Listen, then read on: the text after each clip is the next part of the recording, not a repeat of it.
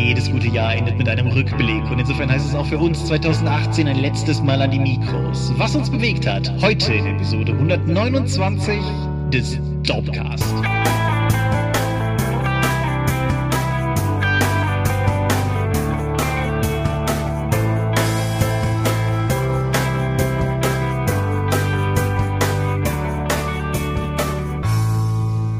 Hi und herzlich willkommen zu Episode 129 des Dorpcast. Ein letztes Mal für dieses Jahr haben wir uns hier versammelt, über Dinge zu reden, die mit Rollenspiel zu tun haben. Und wenn ich wir sage, dann meine ich zum einen dich. Michael Scorpio Mingas, guten Abend. Und zum anderen mich, Thomas Michalski. Hi. Und worüber reden wir heute? Über 2018. Genau. Ein, ein kompaktes Thema so zum Abschluss. Nein, aber in guter alter Tradition blicken wir einmal wieder, einmal mehr zurück auf das, was so passiert ist bei uns und beim Rest der Welt und so und, und lassen das entsprechend Revue passieren. Ja, wenn ihr generell Meinungen zu dem, was im letzten Jahr so passiert ist, loswerden wollt, explizit in Bezug auf uns, kann ich auch direkt zu Beginn schon mal den Hinweis auf die jährliche große Dorp- und Dorpcast-Umfrage lenken. Die ist nämlich online und gestartet seit dem 1.12. Ist das eine Dorpcast-Umfrage oder eine Dorp-Umfrage? Das ist eine Dorp- und Dorpcast-Umfrage. Die ersten Fragen sind spezifisch auf den Dorpcast gemünzt. Also das sind explizit, wie gefällt dir der Dorpcast? Was für Themen wünschst du dir? Was für alte Themen sollen wir noch mal aufrollen. Und ab dem Punkt wird es dann generischer, dann sind das so Sachen wie, was wünschst du dir generell von dem Projekt Dorp? Hast du Ideen, was wir mit dem Geld bei Patreon anfangen können, sollen, tun? Wie, wie würdest du wollen, dass wir es einsetzen, du Hörer? Dann ist es die Frage wieder wie immer männlich oder weiblich.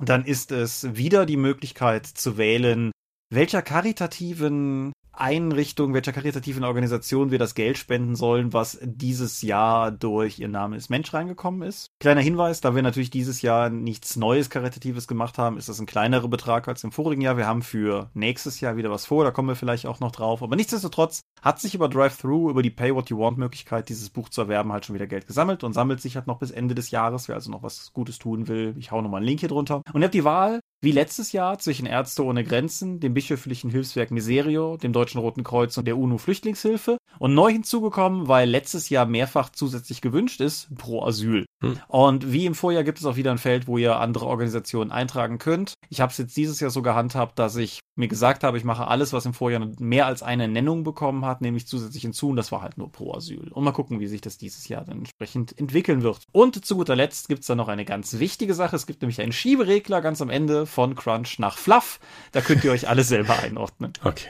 So. Dann haben wir letztes Mal über Lizenzen geredet und wie ich finde eine ganz gute Folge hingelegt. Aber nichtsdestotrotz gab es wie immer natürlich Feedback und weiterführendes Feedback. Und es kam eine Frage auf, die ich in den Kommentaren schon mal kurz beantwortet hatte, die ich dir aber auch nochmal zuspielen möchte. Nämlich, es ist ja heute mehr noch als früher, aber generell mit Universalrollenspielen von Groups bis Fate grundsätzlich möglich, jede bestehende Lizenz für seine eigene heimische Runde zu adaptieren. Und insofern kam die Frage auf, sind Universalrollenspiele oder ist Fanwerk der natürliche Feind des Lizenzrollenspiels? Nö, weil diese ganzen Fanrollenspiele kommen nur in entsprechend sehr spezialisierten Foren vor und werden der breiten Öffentlichkeit eher sehr, sehr selten überhaupt nur zugänglich gemacht. Das heißt, das tut erstmal keinem weh. Es gibt jetzt, ist ja nicht vergleichbar mit Videospielen, wo du dann über Steam ein Fanmade Add-on für Crusader Kings oder so etwas nehmen kannst oder andere Taktikrollenspiele, wo du dann Skin bekommst, womit du Warhammer 40.000 spielen kannst. Da hat Games Workshop dann gesagt, nehmt doch bitte alle diese Fansachen runter, weil wir haben hier so ein Spiel in Entwicklung mit einem Partner.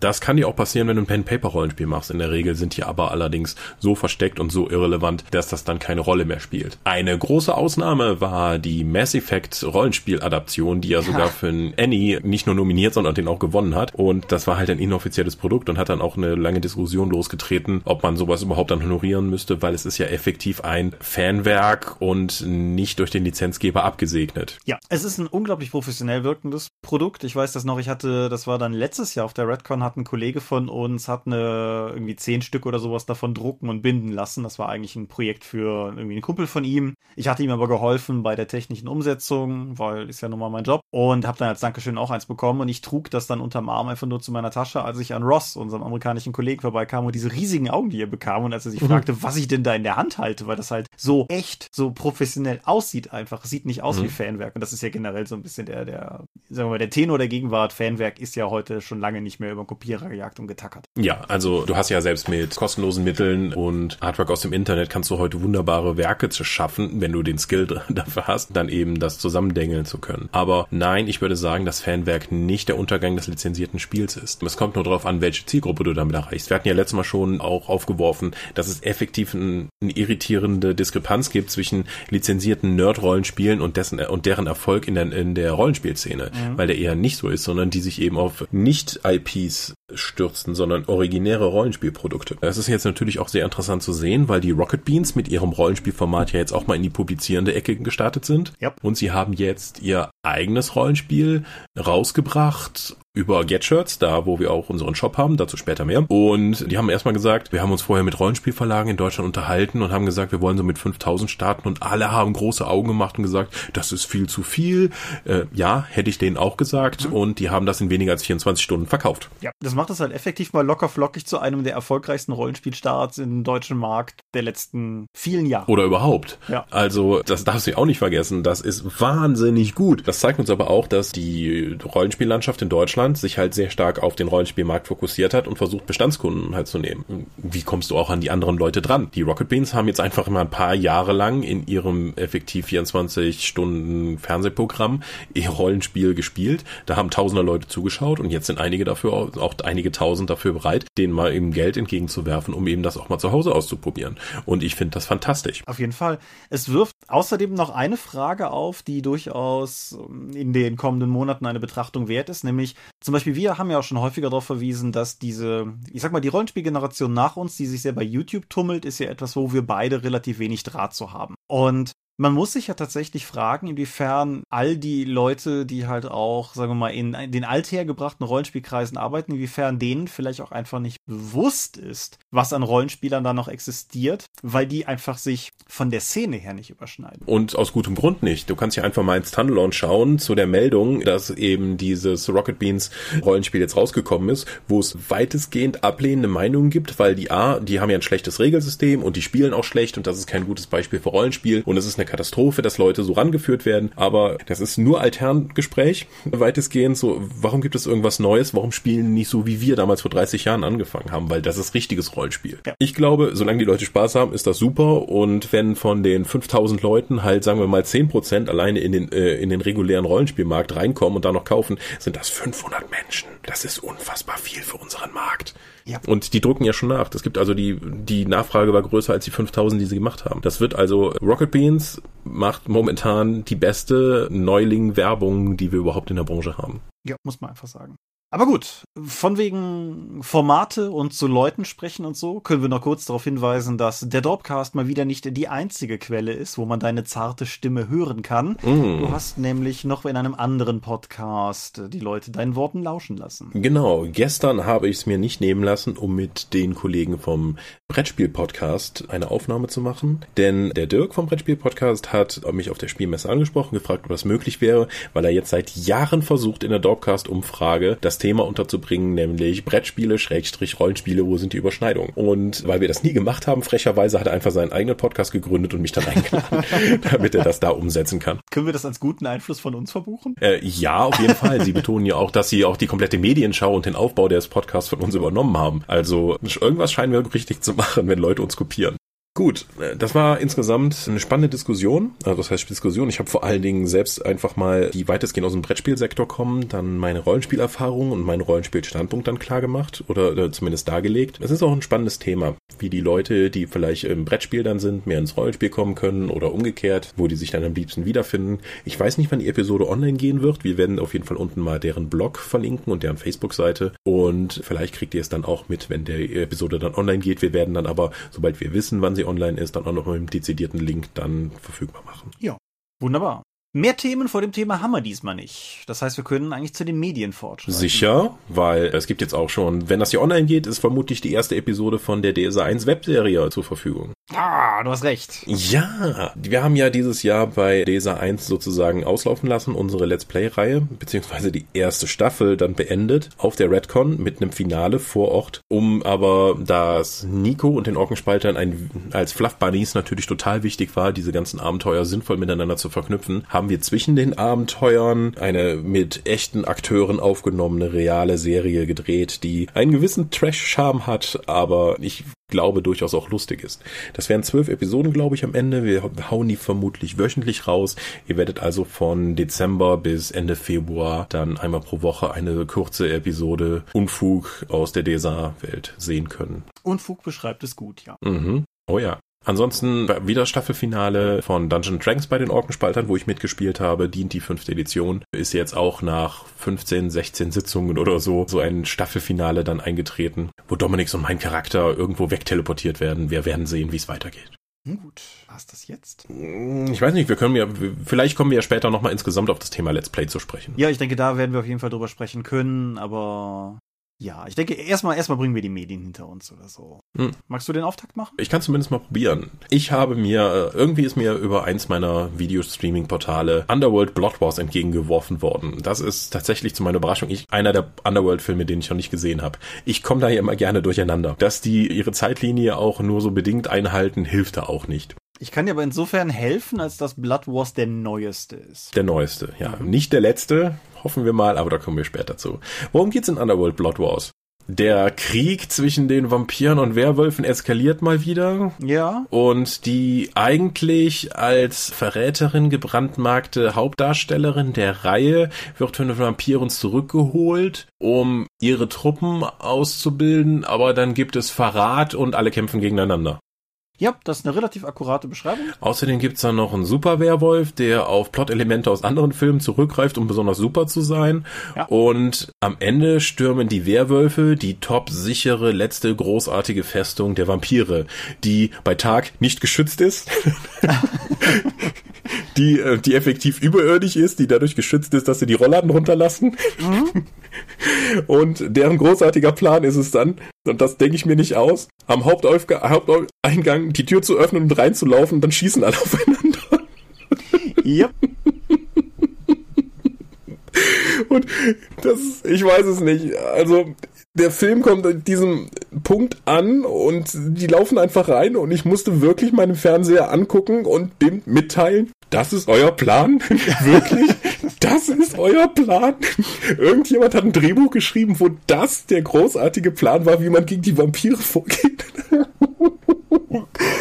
Ah, also der Film nimmt jetzt auf jeden Fall eine sehr interessante Wendung in der gesamten Reihe, indem er mehr Mystik reinbringt. Also sie treffen noch ein Elfenvolk im hohen Norden, das angeblich auch ein Vampir-Clan ist, die aber allerdings eher wie Herr der Ringe-Elfen rumlaufen mhm. und auch übernatürliche Fähigkeiten haben. Das ist wichtig, weil der Hauptcharakter der Reihe noch nicht genug Cool Powers hat.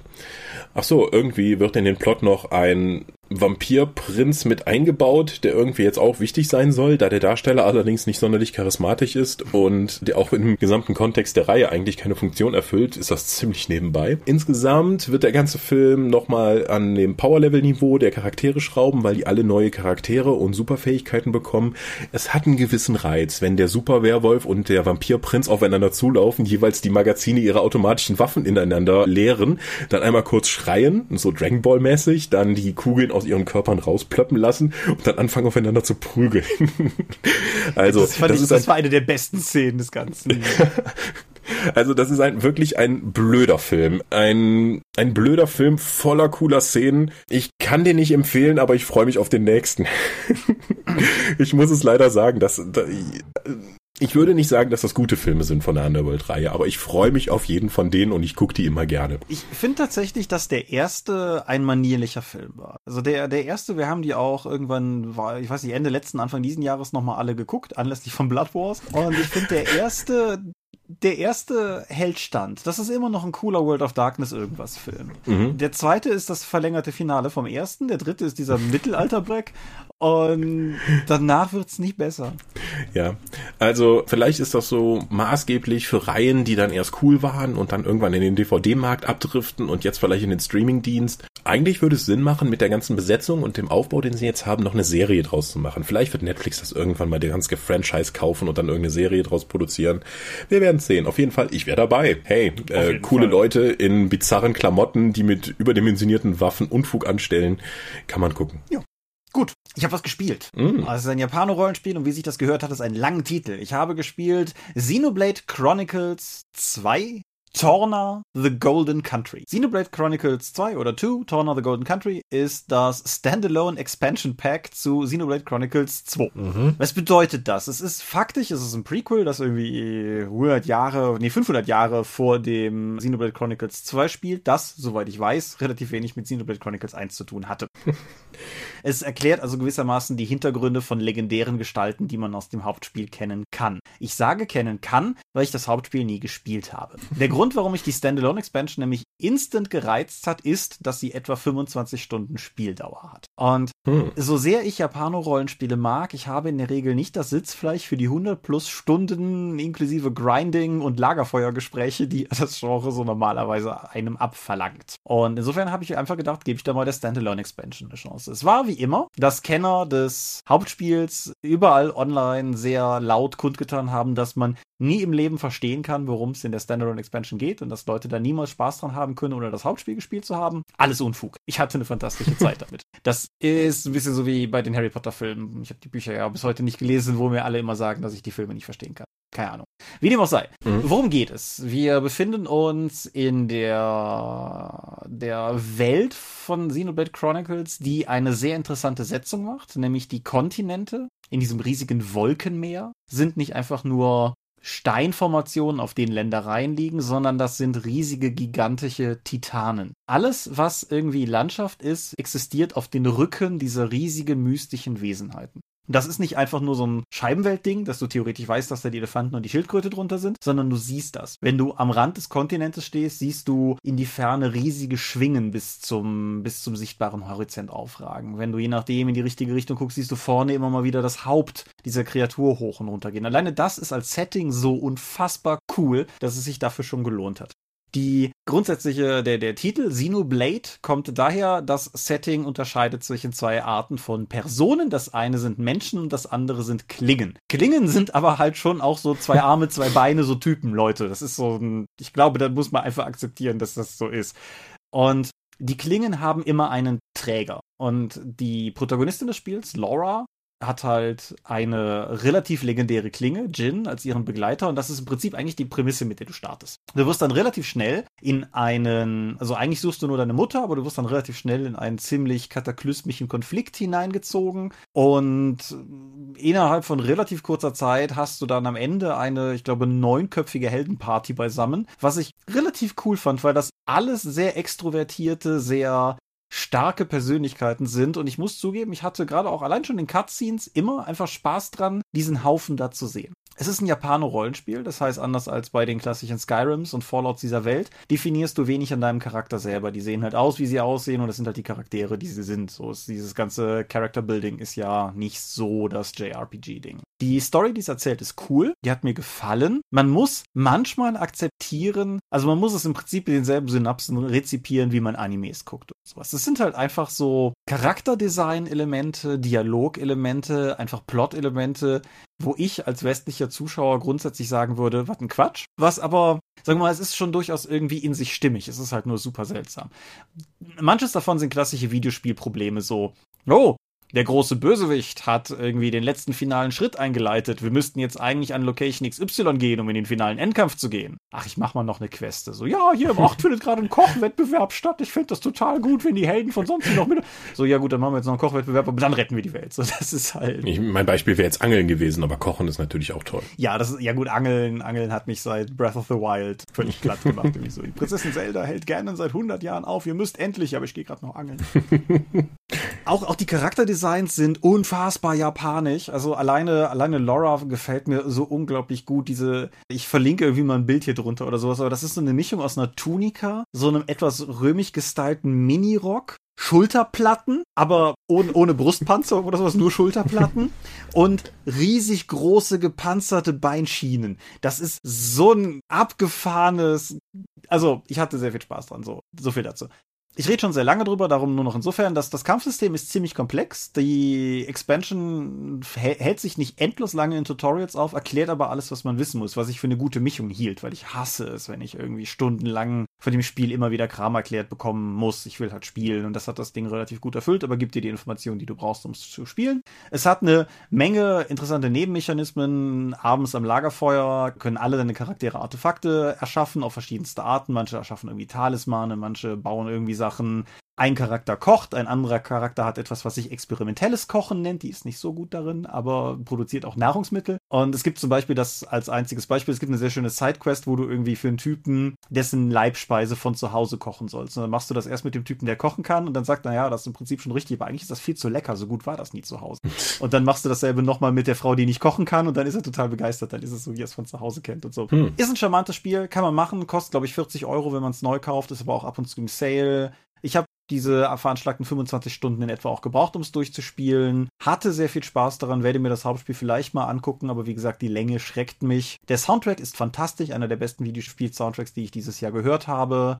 Xenoblade Chronicles 2, Torna the Golden Country, klare Empfehlung. Cool. Ah ja, und Switch Exclusive. Oh, na gut, da bin ich raus. Aber ist ja nicht so, als ob ich nicht noch 12 Videospiele da liegen hätte für die Box. Das ist richtig. Gut, Angesichts der Zeit sollten wir jetzt noch über eine Sache reden, da können wir aber beide drüber sprechen. Mhm. Netflix hat sich nämlich angeschickt, mal die schottische Geschichte richtig zu stellen und hat das Historiendrama Outlaw King veröffentlicht. Ja. Du hast den auch gesehen, ne? Ich habe den auch gesehen, ja. Unter welcher Prämisse denn? Als Ritterfilm. Mhm. Das mache ich als explizite Unterscheidung zu Historienfilm.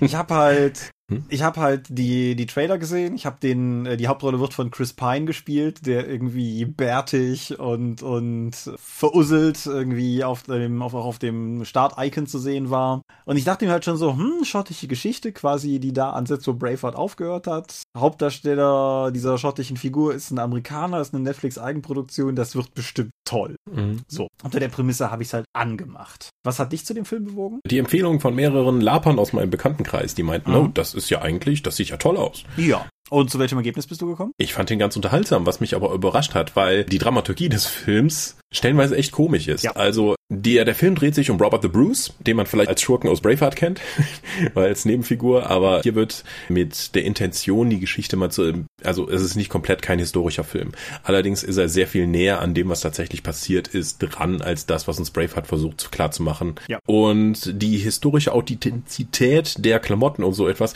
fand ich schon super zu sehen. Mhm. Also wenn du irgendwie den König siehst, der effektiv in so einem wattierten Nachtgewand mit einer blöden Kappe durch die Gegend läuft, du denkst so, hm, das sieht jetzt nicht so eindrucksvoll aus, aber das ist historisch belegt und alles Mögliche. Und es sieht alles sehr glaubwürdig aus. Das sieht wirklich aus wie Klamotten, die die Leute getragen haben könnten. Auch, dass die normale Bevölkerung dann, wenn sie die Möglichkeit haben, eben nicht durch schlammverkrustetes Leder und mit Fell rumläuft, wie uns viele Fantasy- oder pseudohistorische Serien klar machen wollen, sondern tatsächlich auch bunte Klamotten und Baumwollklamotten getragen haben. Ich, beziehungsweise äh, Leinenklamotten. Ich fand auch, was die diese Historismen betrifft, fand ich seine Hochzeit auch super cool. Dieser ganze Hochzeitsritus, der definitiv nicht die typische Musik und Ringe tauschen war, sondern eben ganz klar mhm. noch ein anderes Ritual. Das, das fand ich sehr cool. Ja, insgesamt äh, wirkt es, äh, gibt, gibt ihm auch diese Authentizität eine gewisse Schwere, aber auch eine Nachvollziehbarkeit. Die Erzählform fand ich zuerst mal irritierend, weil es irgendwie sehr schlaglichtartig zwischen verschiedenen Szenen, stellenweise Wochen, Monaten, Jahren springt, mhm. um die Geschichte zu erzählen. Insgesamt ergibt sich für mich aber immer noch ein sehr stimmiges Bild. Ich war am Ende sehr überrascht, weil ich eigentlich dachte, das wirkt für mich jetzt erstmal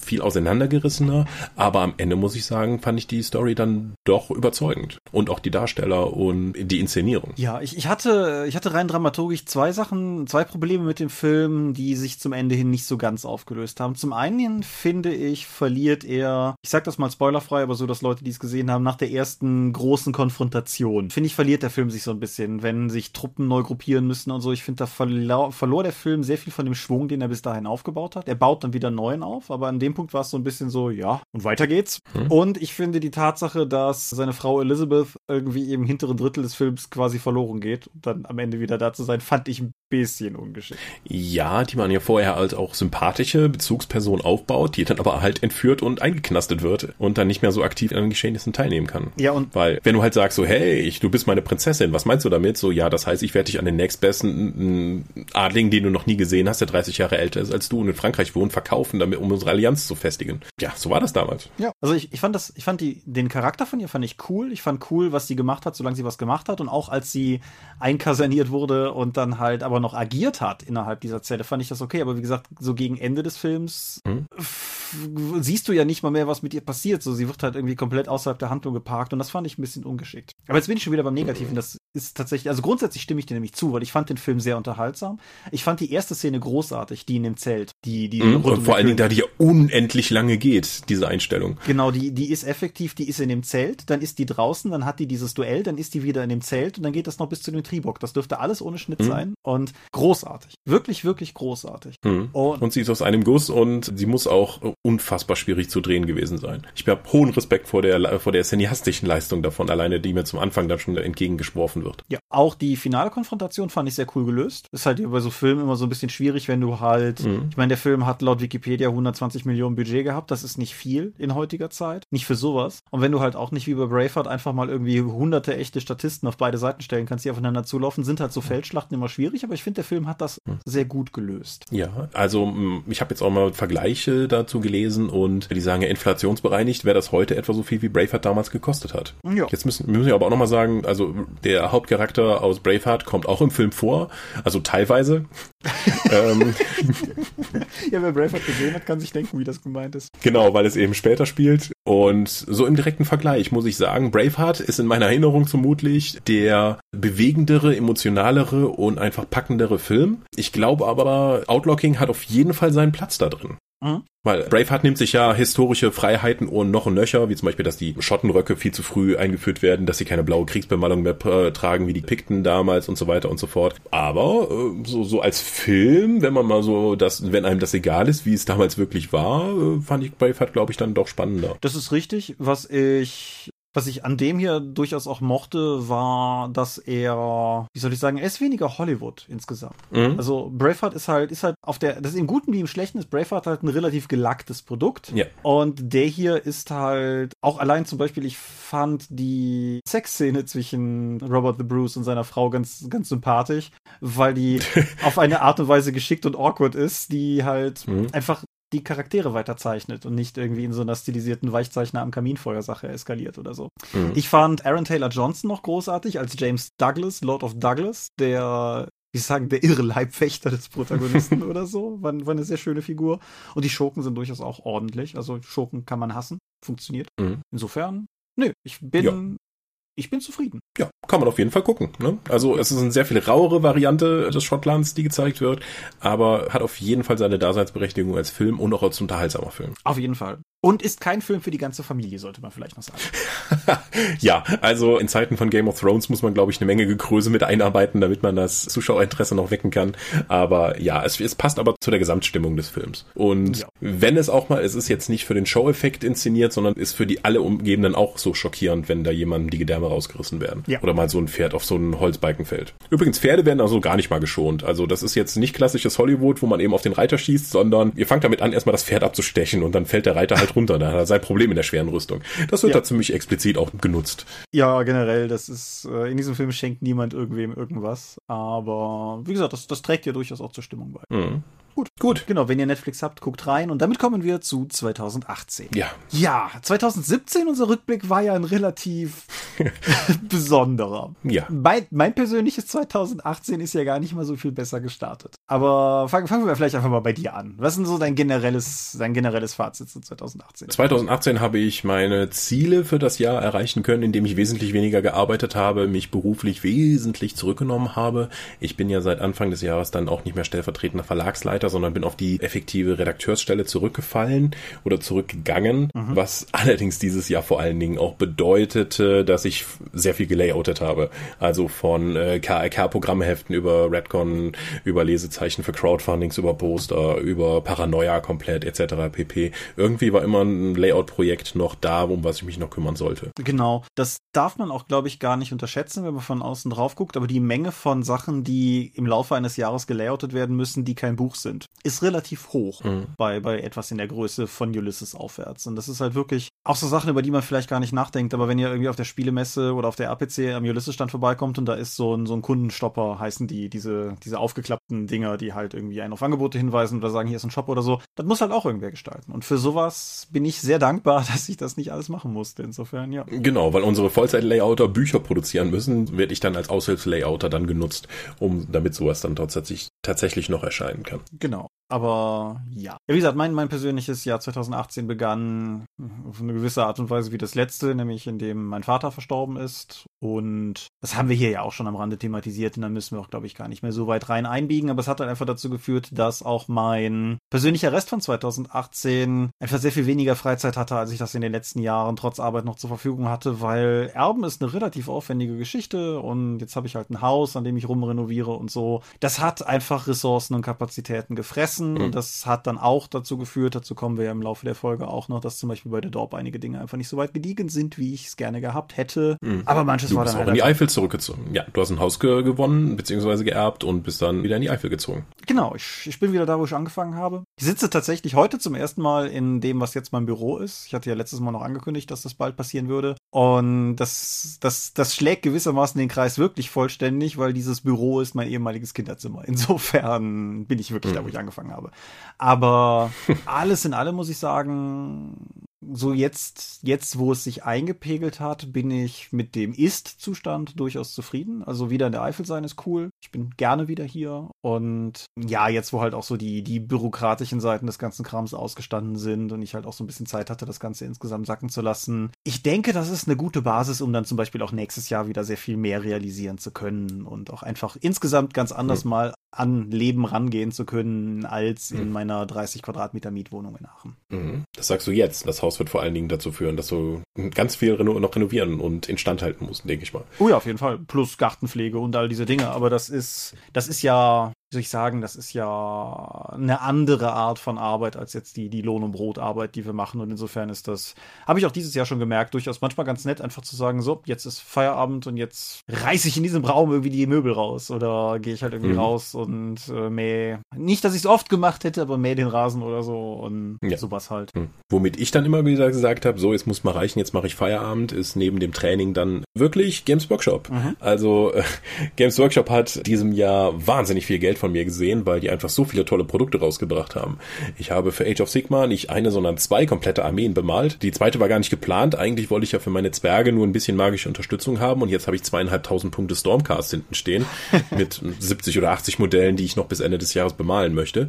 Aber ich bin eben auch mal meine Facebook-Timeline durchgegangen, was habe ich dieses Jahr eigentlich gemacht und das bestand weitestgehend aus bemalten Miniaturen. Und dann auch noch dann tatsächlich wahnsinnig viel gespielt aus, äh, aus dem Games Workshop Umfeld. Gerade Age of Sigma und jetzt zum Ende des Jahres Jahres auch die kleine Variante von Warhammer 40.000 Kill Team, die man ja nur mit 10 bis 15 Modellen spielt. Da bin ich ja auch Teil einer Kampagne und habe da jetzt schon auch 15, 16 Matches gemacht. Mhm. Das ist insgesamt auch viel tatsächlich. Also wöchentliches Spielen in einer Kampagne in einem Laden hilft schon echt auch eine Abgrenzung gegenüber seinem Beruf zu finden und einfach auch sich im Privaten dann mit Peer Pressure durch die Kampagne dann durchzuziehen. Allerdings ist es eine Kampagne und die meisten von uns werden das auch kennen. Man fängt mit zwölf Leuten an und jetzt nächsten Samstag ist die finale zwölfte Woche des, der Kampagne und es sind noch, äh, wenn das so geht wie letzte Woche, noch zwei Leute da, die dann gegeneinander spielen. Aber hey, ich ziehe das bis zum Ende durch. Ja, sehr löblich. Mhm. Ja, ansonsten, bevor wir dann auch zu den Sachen kommen, die euch vermutlich auch wieder sozusagen konkreter interessieren, aber zu meinen persönlichen Jahreshighlights, ansonsten gehört definitiv noch mein, mein Urlaub in Portugal, den ich ja im Mai hatte. Einfach nochmal zum ersten Mal seit vielen Jahren ein fremdes Land sehen, wo ich noch nicht gewesen bin, eine Landschaft sehen, wo ich noch nicht gewesen bin und dann halt auch noch tatsächlich irgendwie jetzt privat und nicht, dass das irgendwie eine geschäftliche Reise gewesen wäre, wie zum Beispiel deine Amerika-Aufenthalte es ja waren. Mhm. Und nee, das, das war schon, war schon sehr cool und war halt auch gerade mit der Vorgeschichte, die dieses Jahr so hatte, war das einfach auch ein sehr starker Befreiungsschlag. Dann aus diesem ganzen Trott endlich mal rauszukommen und einfach dann die Algarve zu genießen und so. Ja, mhm. muss, muss man schon sagen. Was ja nicht heißt, dass die Rollenspielszene nicht grundsätzlich cool wäre und wenig da auch noch durchaus Spaß dran hätten. Was sich zum Beispiel an Crowdfundings geäußert hat, auf die ich dieses Jahr Geld geworfen habe. Ich glaube, du hast vor allen Dingen Crowdfundings bekommen, auf die du früher mal Geld geworfen hast. Oh ja, also Forbidden Lands, der äh, schwedische Retro-Klon-Dingsgerät, ist ja inzwischen auch bei mir aufgeschlagen. Die Leinenoptik der Bücher gefällt mir total gut. Ich als Rollenspielproduzent schaue doch erstmal zuerst dann auf ganz komischen Kram wie, was für eine Lackfolie haben die denn da neben der Leinenumschlag dann noch benutzt? Warum ist, sind die Bücher in drei verschiedenen Ländern produziert worden? Das macht doch gar keinen Sinn. Inhaltlich habe ich tatsächlich noch nichts gelesen, außer den Produktionselementen. Aber da werde ich mir hoffentlich auch noch bis nächstes Jahr was anlesen können, weil das echt spannend aussieht. Ja, Forbidden Lands ist mein most anticipated Product dieses Jahr im Rollenspielbereich gewesen, neben Sachen, an denen wir halt selber gearbeitet haben. Die nehme ich ja immer außen vor, weil es letztendlich unfair ist. Äh, meins ist noch bei Hermes. Ich will hoffen, dass es bald oh. endlich ankommt. Aber hm. nein, ich habe auch schon Leute startklar, die das mit mir spielen wollen. Und ich habe mich lange nicht mehr so auf eine Neuerscheinung gefreut, um sie zu spielen. Also hm. es ist ja immer wieder, dass ich irgendwie neue Runden starte oder dass sich neue Runden ergeben, in die ich einsteige. Ich habe auch vor zwei Wochen das erste Mal 13th Age gespielt, weil wir hier in der Eifel eine Runde haben, in die ich mich jetzt noch reingemogelt habe. Aber Forbidden Lands ist etwas, auf das ich mich freue, wie ich mich lange nicht mehr auf eine neue IP gefreut habe. Insofern bin ich da wirklich sehr gespannt. Hm, und wer eher anglophob unterwegs ist, wird auch im nächsten Jahr zumindest das Crowdfunding für eine deutsche Ausgabe bei Uhrwerk dann sehen können. So wie ich das, wenn ich das richtig kapiert habe. Ja, ist ja auch naheliegend. Ich meine, ist ja derselbe Verlag, der auch äh, Mutant Year Zero gemacht hat, was bei Uhrwerk ja auch auf Deutsch erschienen ist. Und ja. Aber gut, dazu werden wir vielleicht nächstes Jahr ein bisschen was sagen können, wenn meins dann auch endlich da ist. Ansonsten Crowdfundings, die ich noch unterstützt habe, sind auch mittlerweile im Rollenspielbereich alle eingetroffen tatsächlich. Ich hatte Seelenfänger Teucherland unterstützt, das bei Redaktion Fantastik erschienene Fate-Setting. Ist jetzt die Tage erst bei mir eingetroffen. Ich habe mal reingeblättert. Fantastisches Artwork, muss ich sagen. Wirklich, wirklich schöne Bilder. Vom Querlesen her klingt es ganz interessant interessant, aber ich hatte einfach noch keine Zeit, mich da tiefer reinzuknien. Was tatsächlich im gleichen Maße für im Schatten des, nee, der Schatten des Dämonenfürsten gilt, was bei System Matters ja vor, einer, vor ein, ein, zwei, drei Wochen, Monaten, weiß ich nicht, neulich erschienen ist. Und das sieht auch großartig aus und ich bin von allem, was ich bis jetzt gelesen habe, sehr angetan von dem Spiel. Ich habe bei einigen Regelmechanismen so ein paar Fragezeichen, aber wie dem auch sei. Aber auch da, das liegt halt auf dem, wenn ich zwischen Weihnachten und Neujahr ein bisschen Urlaub habe, dann lese ich da mal rein Stapel. Mhm. Jetzt mal abgesehen von den also die meisten Neuerscheinungen dieses Jahr abseits von Games Workshop waren tatsächlich Crowdfundings. Also seien das nun Crowdfundings von Ulysses-Spiele, wie zum Beispiel Hexen oder der Pathfinder Abenteuerpfad in der Geschmacksrichtung so und so, der dieses Jahr dann rauskam, Krieg um die Krone.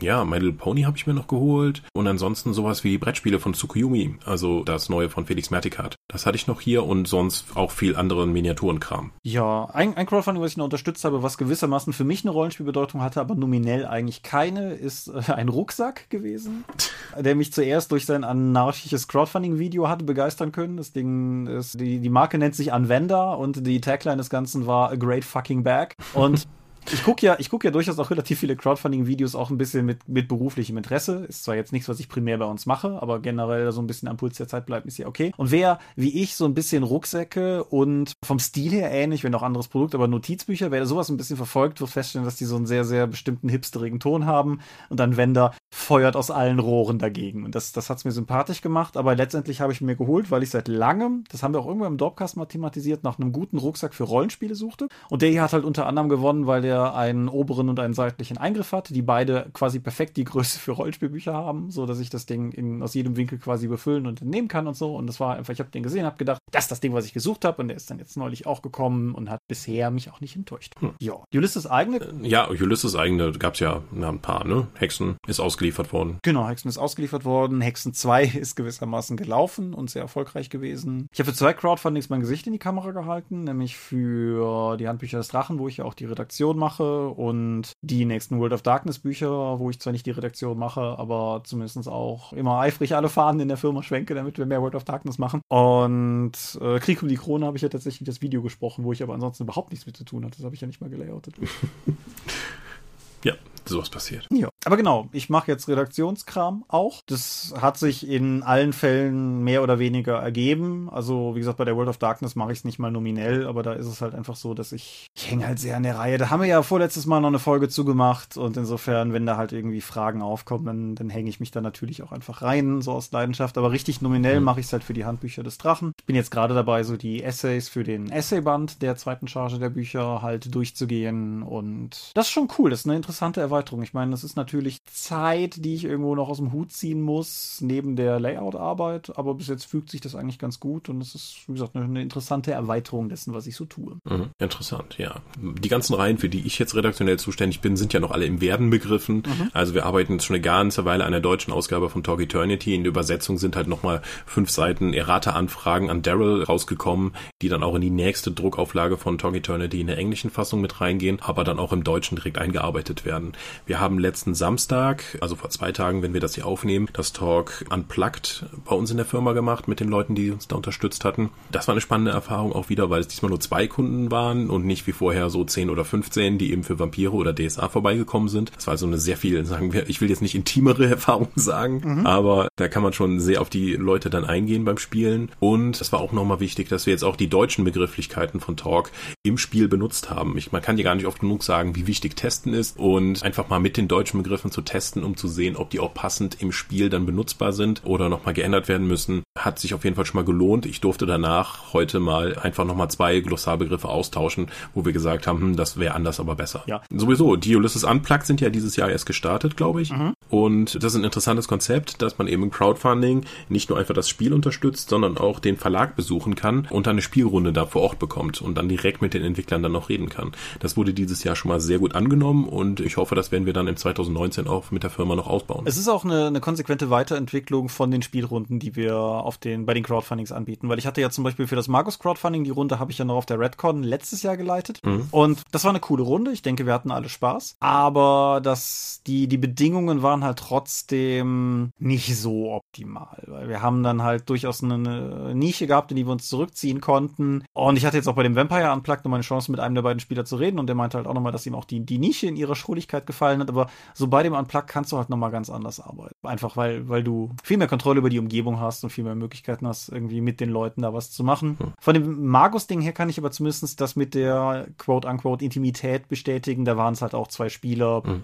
Und ein weiterer Vorteil von den Ulysses Unplugged ist, kann ich ganz klar sagen, dass die Mutter des Chefs dann nochmal kocht für alle Beteiligten. Oh ja. Und Malis ist Oma und sobald du Oma bist, geht ja irgendwie dein, dein Kochenskill wahnsinnig hoch, habe ich den Eindruck. Und das ist so gut. Ach, alleine jetzt wieder am Samstag die Kürbis-Curry-Cremesuppe. Äh, das ist immer toll, wenn gerade so wenig Leute da sind und sie kocht immer zu viel und man danach noch was mit nach Hause nehmen kann und das ganze Wochenende dann noch davon hat. Das ist so viel besser als alles, was ich zaubern kann. Das, ist, das sind die kleinen Dinge im Leben. das, das, das kann ich tatsächlich in dem Maße jetzt akut da gar nicht beurteilen, weil bei dem Unplugged, wo ich dabei war, hat der Chef ja noch gegrillt. Mm. War aber auch lecker. Wie man das haben wir gehabt. Ja, aber gut, dass der, sagen wir, dass wir bei Ulysses sehr umtriebig waren, das ist ja jedem Dorpcast-Hörer, denke ich, ohnehin bekannt. Aber der Rest der Branche hat ja auch nicht geschlafen im vergangenen vergangenen Jahr. Hast du, hast du irgendwelche großen Takeaways, Rollenspielszene 2018? Let's Plays sind, glaube ich, auf der Gen Con als Phänomen geehrt worden, also bei den Annie Awards. Mhm. Da hat man nochmal Let's Plays insgesamt hervorgehoben. Und ich glaube, gerade auch, wir hatten ja eingangs schon über die Rocket Beans geredet und was, äh, dass sie einfach mal durch die Let's Plays eine Fanbasis geschaffen haben, denen sie einfach mal so 5000 so in einem Tag an den Kopf werfen konnten als erstes Produkt. Mhm. Das ist natürlich Wahnsinn. Und wir haben es ja auch gemerkt, dass Let's Plays einfach gut bei den Leuten ankommen kommen. Das ist wahrscheinlich eine Generationssache, weil ich gucke die auch nicht, aber es schauen sehr viele Leute zu. Und wir hatten ja hier auch schon im äh, Dogcast darüber diskutiert, warum das eigentlich so ist und wo wir glauben, warum diese Medienform so viele Leute abholt. Ja. Weißt du noch, in welcher Episode das war? Sag mal gerade noch drei, vier schlaue Sätze, dann kann ich das sagen. Nun ja, Let's Plays als neue Medienform hat sich neben den Crowdfundings ja als eine der etabliertesten und stärksten Marketingplattformen gezeigt. Deswegen wird ja bei Ulysses auch ordentlich das Studio ausgebaut und verschiedene verschiedene Formate ausprobiert. Was eben den Fans auch gefällt und womit wir auch den Leuten dann einfach zeigen können, ah, wir spielen eigentlich auch gerne, wir machen das jetzt nicht mit purer Gewinnabsicht, weil dafür ist man im Rollenspielsektor echt falsch. Und es ist, glaube ich, anstatt nur Leuten zu sagen, kauf das, weil das ist toll, den Leuten dabei zuzusehen, wie sie diese Produkte benutzen und damit Spaß haben, ist einfach das viel bessere Argument als klassische Werbung. Ja. Herr Mingers, wir sind beide in, im Strom der Zeit verloren. Die Folge hieß Let's Play Let's Plays und war Episode 109, die vorletzte Episode im Jahr 2017. Ach ja, so lange. Gut. Dann habe ich nichts gesagt. ja, nichtsdestotrotz, wir haben ja hier drüber geredet und denke, ich denke nichts von dem, was du gesagt hast, außer dass das neulich war, ist, äh, ist denke denk, ich, denke noch korrekt gewesen. Was auf der anderen Seite, sagen wir mal, eine nicht so positive Entwicklung, zumindest in den Augen vieler, ist, ist das, was dieses Jahr mit der RPC passiert ist. Also nichts gegen die RPC selbst. Die RPC hat stattgefunden mhm. und war eine RPC wie jede und das meine ich positiv. Aber wie ja auch hier schon mehrfach diskutiert, ist die RPC nun aufgegangen in die CCXP Cologne, eine aus Brasilien finanzierte, gekaufte Marke. Von der Omelette Group. Genau, von der Omelette Group. Und das Ganze ist halt, ist halt eine Comic-Con, steigt in Deutschland auch noch parallel zu einer schon etablierten Comic-Con in Frankfurt, Stuttgart, irgendeine von denen. Auf jeden Fall parallel zu, auf einem Termin parallel zu einer etablierten.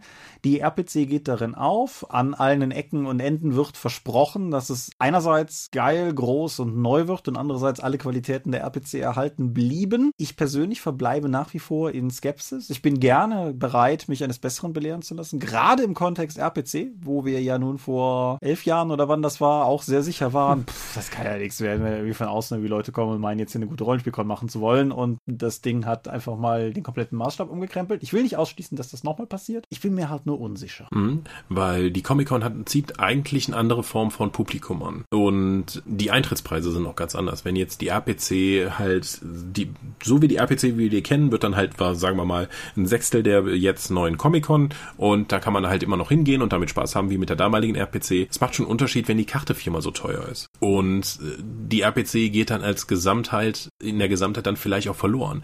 Wir haben es ja dieses Jahr auf der Spielmesse sehr deutlich gemerkt, weil du kannst ja eigentlich davon ausgehen, alle Rollenspielprodukte, alle Fantastikprodukte sind in einer Halle drin. Das heißt, die Interessierten davon kommen da eher vorbei und dann hast du eben dein Zielpublikum da zusammen. Ja, Pustekuchen. In der neu renovierten Spielmessehalle haben wir in Halle 6 sehr deutlich gemerkt, dass das, dass du viel weniger Publikum bekommst als in Halle 2.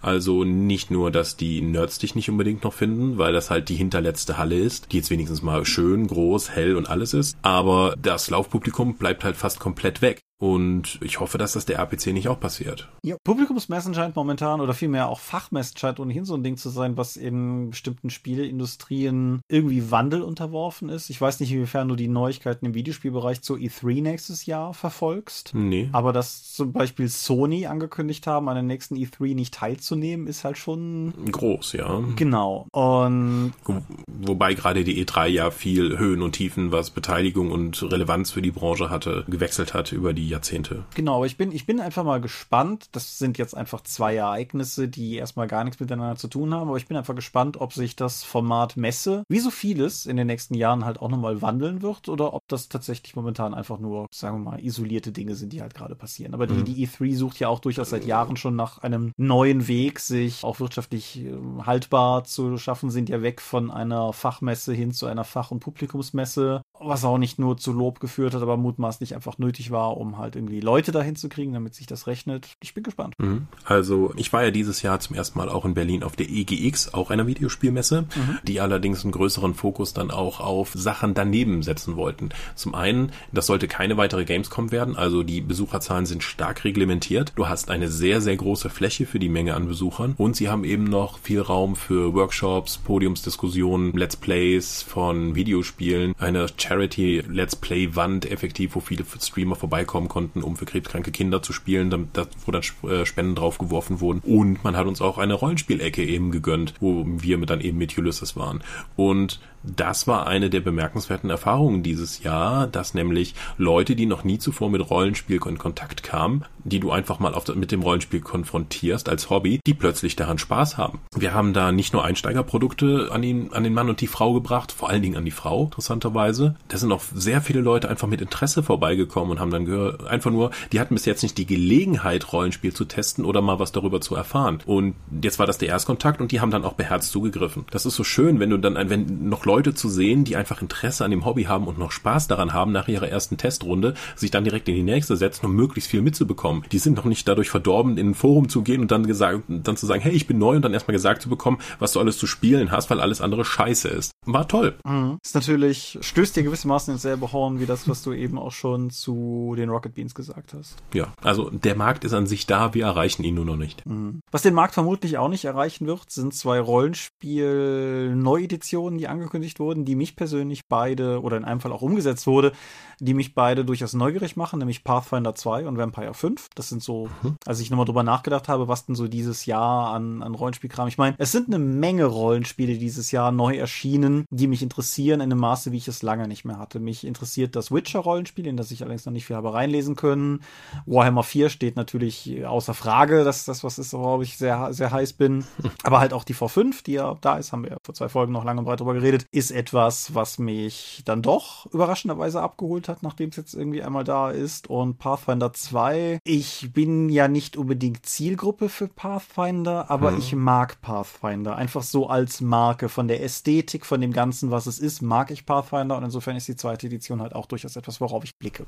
Es wird sehr spannend mit Pathfinder 2, weil ja D&D 5 jetzt mit seinem sehr leichten Regelansatz einfach mal den Markt plattgewalzt hat. Pathfinder 2 wird sich ja dann vermutlich, so wie es momentan in der Beta aussieht, eher den Weg von Pathfinder gehen und die Leute abholen, denen ein komplexeres Spiel mhm. liegt, die mehr Regelcrunch haben wollen. Wie das jetzt am Ende aussehen wird, ob das jetzt der Beta entspricht, ob sie nochmal massive Änderungen dran vornehmen, werden wir sehen. Ich glaube nämlich nicht, dass sie jetzt sich D&D 5 annähern wollen, weil D&D 5 gibt es schon, sondern sich weiter in ihre Nische lassen mit den eher regellastigeren, crunchigen Spielen. Ja, hm? aber wie gesagt, das ist ja, das ist ja durchaus spannend zu sehen und ich meine, wer die fünf Jahre Dropcast, die wir jetzt haben, zurückgeht, wird halt auch feststellen, dass wir oft genug drüber geredet haben, dass wir quasi damit rechnen, dass demnächst die neue Edition von Pathfinder kommt.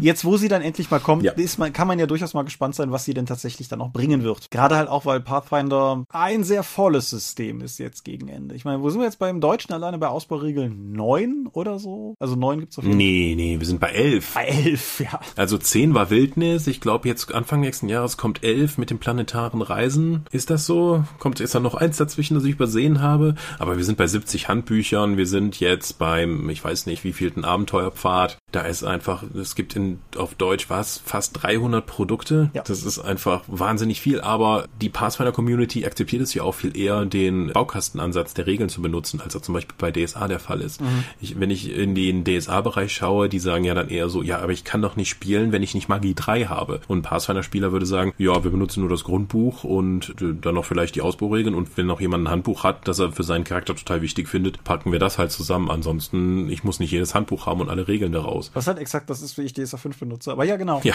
Bei, Path, bei, Pathfinder bin ich allerdings hm. total neugierig insofern, als dass es natürlich das erste Mal ist, dass Pathfinder in eine neue Edition geht. Mhm. Das heißt auch zum ersten Mal neu beackert, was schon mal beackert worden ist. Und ich bin halt gespannt, ob sie da vielleicht auch bei ihren Fans plötzlich Tendenzen erkennen, die bisher so nicht da waren. Dass halt Leute sagen, ich kann das nicht spielen, weil XY noch nicht raus ist, weil sie es jetzt ja schon kennen von Pathfinder 1 oder ob das mhm. bleibt, wie es ist. Das ist einfach, ich finde es sehr spannend. Genau ja, ich, wir haben Pathfinder 1, da habe ich den Blutmagier gespielt, der kam mir erst in diesem dem Dingsbuch. Ich werde Pathfinder 2 erst spielen, wenn das wieder verfügbar ist.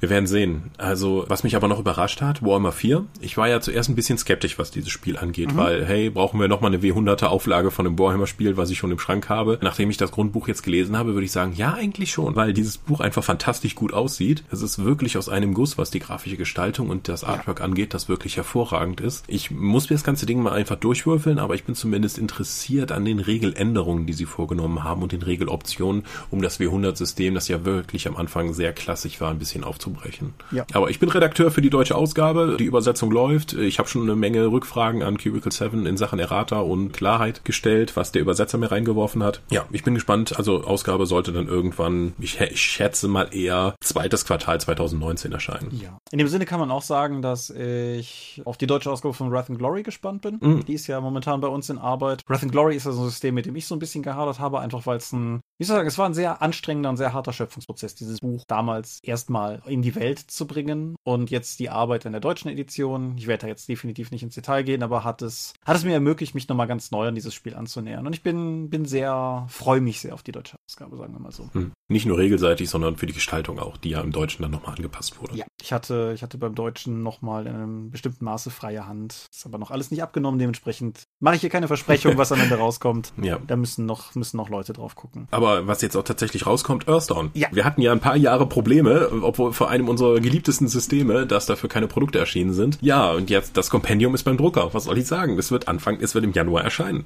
Genau, in dem Sinne übrigens, wir haben hier mit Chronik der Legenden, haben wir beide ein deutsches Earthdawn-Produkt genuin geschaffen dieses Jahr. Das war auch. Ja, genau. Haha, ein, Deluxe-Charakterbogen. Genau. Mit Spaß ja, also nicht viel Zeit drauf geworfen, aber durchaus Engagement. Ja, ja, das auf jeden Fall. Mhm. Das Questorenbuch, was von Faser herausgebracht wurde, ist auch schon übersetzt. Die Schlangenfluss-Trilogie, die Abenteuer-Trilogie, die wir haben, äh, werden gerade die Illustrationen gemacht. Also ich hoffe mal, dass Earthdawn nächstes Jahr so sechs bis acht Produkte bekommt. Das ist schon ziemlich heiß. Auf Deutsch. Ja, alleine in gedruckter Form. Da kommen ja nochmal PDFs on top. Mhm. Plus Romane und, und so weiter. Weitere Sache, worauf ich dieses Jahr halt mal abfeiern konnte, wir haben die Savage Worlds Lizenz übernommen mhm. bei Ulysses und ich bin der zuständige Redakteur und wir werden uns bald daran begeben, dann auch eine deutsche Fassung von der Savage Worlds Abenteuer Edition dann zu bringen. Die heißt nicht mehr Black Edition, das ist jetzt die Savage Worlds Abenteuer Edition, Adventure Edition. Mal gucken, wie wir das, äh, was wir dann im Deutschen draus machen. Ich glaube, Anpassungen sind nicht viel nötig, weil das auch ein wirklich hübsches Buch geworden ist. Ja, ich hatte schon mal gesagt, für mich nach dem Lesen bis jetzt die Best Savage Worlds äh, Version und ich hoffe, dass wir die Qualität auch in der deutschen Version dann nachhalten können und dass wir die ganze Savage Worlds Community in Deutschland damit für 2019 schon mal als Ausblick dann auch wiederbeleben können und ich hoffe auch viele eigene Produktionen für Savage Worlds, sei es nun auf der Dorp mhm. oder dann auch Reste des deutschen Marktes. Genau. Es gibt noch eine, eine Sache, die für mich dieses Jahr zu einem gewissen Maß ausgezeichnet hat, die nicht positiv ist, die ich an dieser Stelle aber zumindest auch erwähnen möchte. Und das sind Shitstorms. Hm. Das ist ja nun generell als Internetphänomen nicht neu. Und das betrifft im Prinzip alles, was Medien ist. Wir haben das letztes Mal auch schon mal tangiert in Bezug auf Mass Effect Redcons. Ich meine, das war letztes Mal. Auf jeden Fall neulich haben wir das nochmal erwähnt. Wir hatten natürlich den, den Wege der Vereinigung Shitstorm. Müssen wir gar nicht mehr groß drüber reden. Ist, glaube ich, alles zu gesagt. Die World of Darkness Macher, White Wolf, die Englischen, haben gerade sehr aktiv da Tumult rund um das offensichtlich sehr verunglückte Tschetschenien-Kapitel des Anarchenbuches. Haben wir letztes Mal kurz drüber gesprochen. Aber auch in ganz anderen Maßstäben. Star Wars ist da sehr hart durchgegangen. Der Rückschlag nach also der, der Rückschlag einer vokalen Minorität nach The Last Jedi ist ja nun auch hart gewesen. Hin zu dem Punkt, dass Leute, die also Star Wars Schauspieler nicht mehr auf Instagram sind, weil sie halt in einem Maße harassed worden sind, dass es nicht mehr zu ertragen war, all diese Dinge. Alles, was ich sagen möchte dazu ist, ins neue Jahr gehend, hütet euch einfach ein bisschen davor, euch mitreißen zu lassen. Da nehme ich mich auch gar nicht so komplett außen vor. Aber es ist so oft gewesen in verschiedenen verschiedensten dieser Fälle. Auch zum Beispiel bei Star Wars. Es waren sich so viele Leute einig, dass The Last Jedi das Schlimmste ist, was Star Wars je passiert ist, bevor irgendwie überhaupt eine Mehrheit der Leute eine Chance hatte, den Film zu sehen. Generell Filme werden, werden wild, kann man gerade bei Artemis Fowl zum Teil beobachten, werden wild verrissen, wenn der erste Trailer rauskommt, ohne dass die Leute eine Chance hatten, den Film überhaupt zu gucken oder so. Versucht ein bisschen Tempo und ein bisschen Empörung rauszunehmen. Das wäre meine Bitte. Weil ich weiß nicht, wie es dir geht, aber nicht, nicht mal nur, wenn das jetzt Sachen wären, die unsere eigenen Produkte betreffen, aber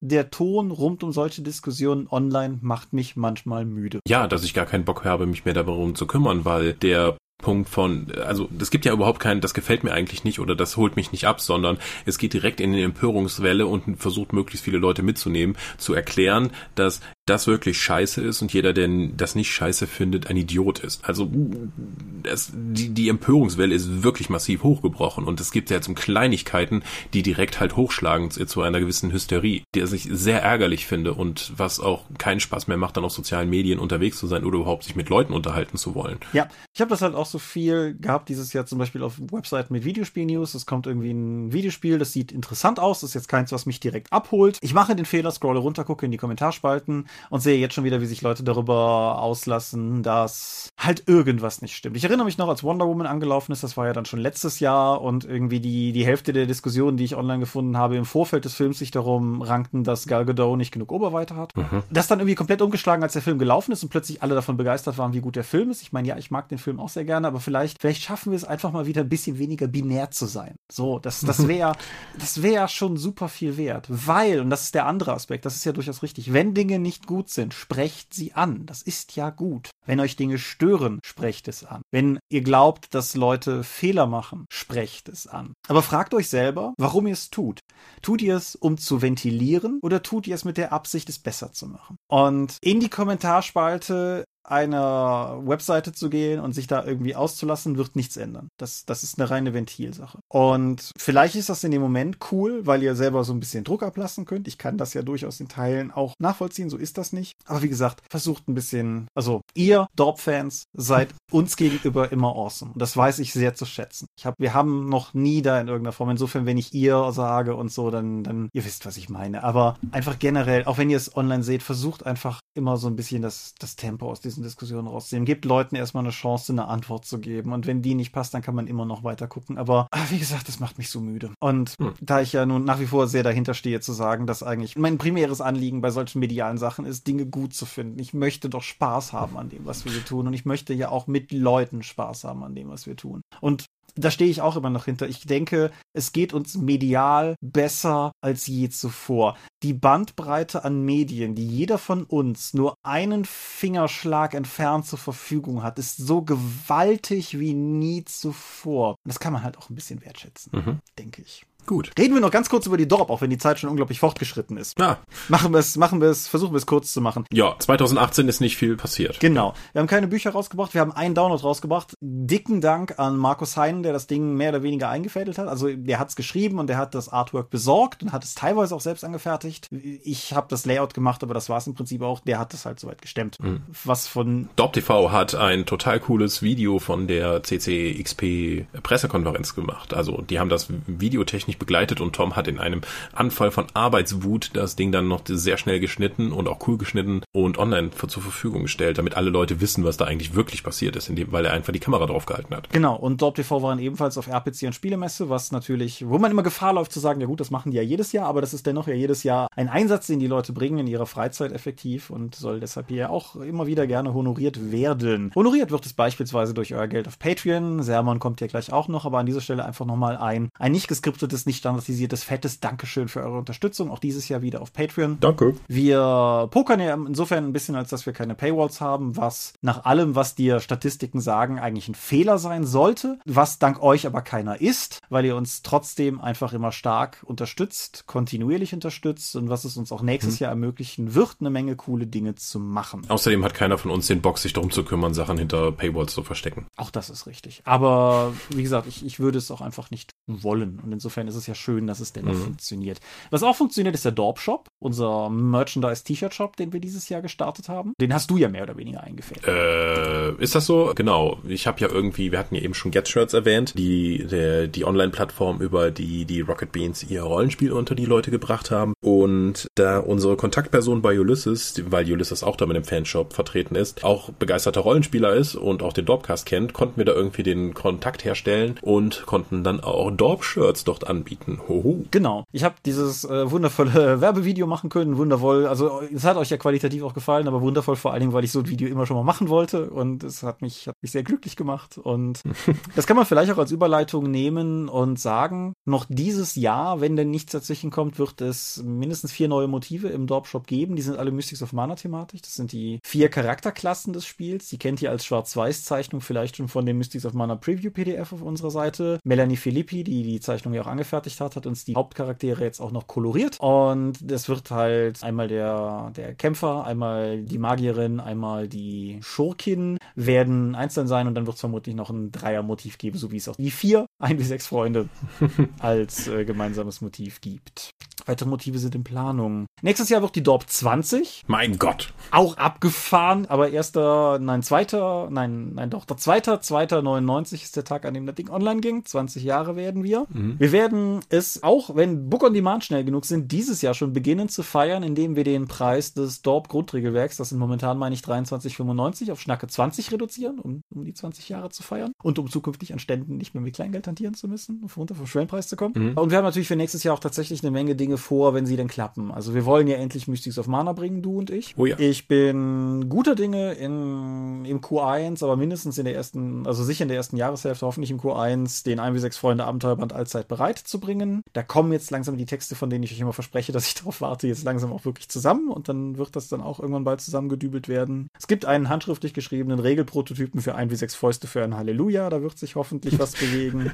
es gibt ein altes Angel-Abenteuer, ein Motel bei uns auf der Seite, da möchte ich eine Fate-Adaption ohne Angel-Bezug draus machen, damit das auch mal wieder irgendwie. Mein Gott. Weil das ist halt für Cinematic Unisystem, das ist halt auch, das kennt halt heute auch keiner mehr oder so, dementsprechend das entsprechend anzupassen. Und noch eine Sache, die ich an dieser Stelle kurz ankündigen kann, wird den einen oder anderen vielleicht von euch freuen. Und zwar, wir produzieren ja auch von dem Patreon-Geld ausgehend Sachen, die wir dann kostenlos bei unserem Messestand verteilen. Zum Beispiel 1W6 Freunde Charakterbögen oder 1W6 Freunde Bastelbögen. Kommendes Jahr auch endlich die Mega Terra Mystics of Mana Karte, die uns Hannah Möllmann angefertigt hat, genauso wie vermutlich die 1W6 Freunde Karte von Muckelweiler, dem Ort aus dem Ferienlagerabenteuer, die uns ebenfalls Hannah Möllmann angefertigt mhm. hat. Und das ist natürlich doof, gerade auch mit der RPC, mit dem Fragezeichen dahinter. Wo sollen die Leute das denn noch abholen? Ich meine, da ist die Drakon, auch nächstes Jahr wieder eine, aber generell halt nicht mehr so viel Möglichkeit, was uns zu der Initiative Dorp-Post führt, die wir mutmaßlich Anfang nächsten Jahres starten. Im Kern bedeutet das, dass ihr mir eine E-Mail schreiben könnt und ich dann einfach alles, was wir haben, in den Umschlag packe und euch schicke. Kostenlos. Wenn das jetzt super massiv genutzt wird, müssen wir über das Geld nochmal reden, aber generell wirft der Patreon eigentlich genug ab, als dass wir das einfach machen können. Und da ich halt auch festgestellt habe, dass, da ich ja wieder auf dem Land wohne, ich halt in der Mittagspause bequem zur Post gehen kann und wieder nach Hause komme und der Bildschirm schon noch nicht mal angegangen ist, kann ich das auch einfach leisten, das dann einmal pro Woche oder so rauszuschicken, wenn da Leute Zeug haben wollen. Das betrifft dann zum Beispiel auch die dieses Jahr ja sehr gesuchten Drakon-Blöcke, falls wir auf der diesjährigen Drakon welche übrig haben, also auf den nächstjährigen Drakon welche übrig haben sollten, können wir die dann auch verschicken oder so. Dortpost. Ich weiß noch nicht, ob mit einem oder zwei P. Das muss ich mir noch gut überlegen. hast, hast, du Ambitionen für nächstes Jahr? Da müssen wir wirklich aufhören. Irgendwer muss das hier noch schneiden. Nö, ich habe Ambitionen abgelegt. Ich lasse nur noch Dinge auf mich zukommen. Das ist ja auch nicht der schlechteste Ansatz. Naja. gut. Hast du sonst noch irgendwas zu diesem Jahr beizutragen?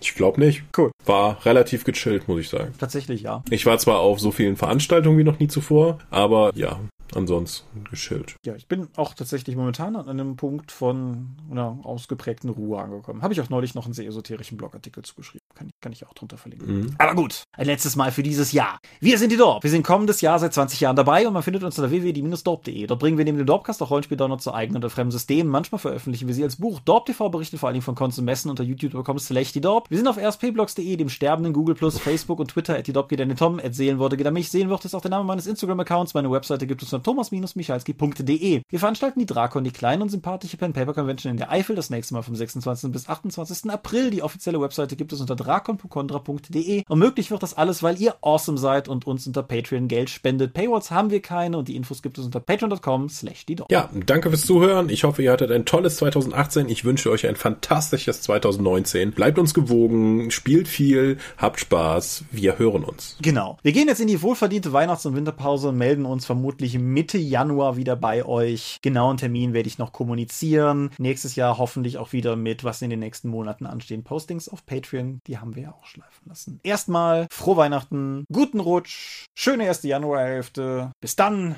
adieu und ciao, ciao.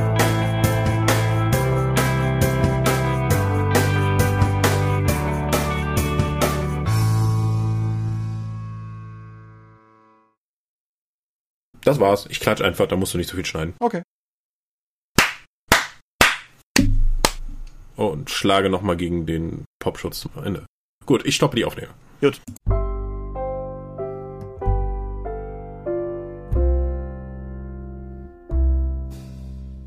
Auch zum Jahresende möchten wir euch an dieser Stelle für eure großzügigen Spenden auf Patreon danken, denn nur durch eure Unterstützung ist dieses Projekt in der heutigen Form möglich.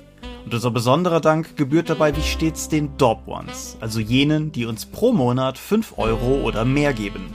Und laut Stichtag 1. Dezember sind das 8088, Alishara, Ed Zeitiger, Lambert Behnke, Andreas Korsten, Tobias Kronert, Daniela, Dorifer, Michaela Fege, Björn Finke, Gensdreckleser, Marcel Gehlen, Stefan Glück, Stefan Göritz, Granus, Markus Greve, Matthias Günther, Alexander Hartung, Jörn Heimeshoff, Heinrich, Dominik Ladek, Hungerhummel, Laplace Verlag, Lightweaver, René Kulik, Stefan Lengel, Angus MacLeod,